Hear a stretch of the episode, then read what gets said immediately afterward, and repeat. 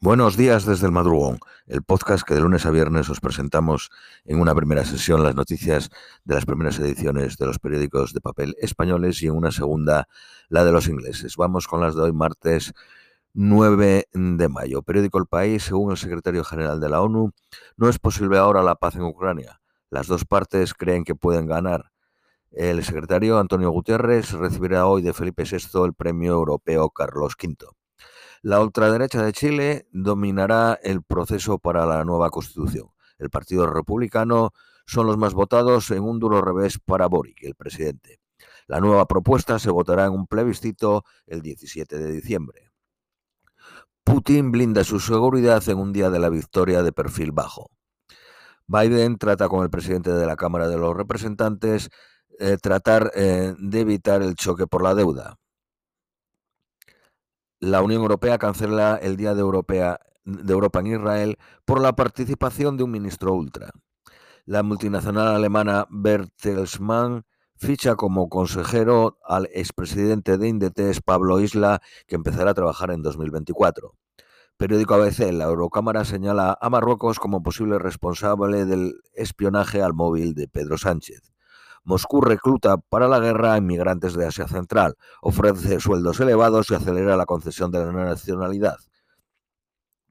Mueren atropellados ocho migrantes en la frontera entre Estados Unidos y México, concretamente en Bronxville, en Texas.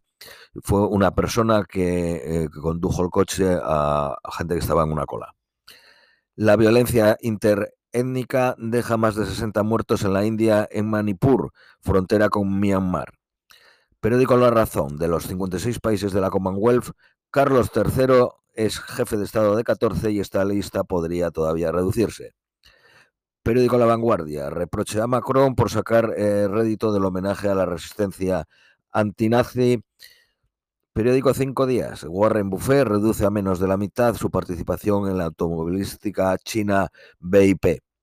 La demanda de crédito en Estados Unidos se contrae un 55.6% en el primer trimestre, la mayor caída desde 2009. Periódico El Economista. Los pilotos de Air Europa extienden la huelga hasta junio. Periódico El País. El Ejecutivo calcula que el aval del 20% de la compra de la vivienda a jóvenes y familias con hijo beneficiará a 50.000 personas. Los grandes bancos pierden 35.000 eh, millones en depósitos en tres meses. El Santander con un 6.5 la mayor caída. Periódico ABC, nuevo pinchazo de la medicina familiar con 202 vacantes en el MIR. Periódico La Razón, Justicia ofrece a jueces y fiscales una subida de 447 euros brutos al mes. Esto es todo por hoy, os deseamos un feliz martes y os esperamos no, eh, eh, no este miércoles, sino el siguiente. Me voy de vacaciones y en el país en el que estoy no me permiten acceder a la web donde leo los periódicos. Así que os espero el 17 de mayo.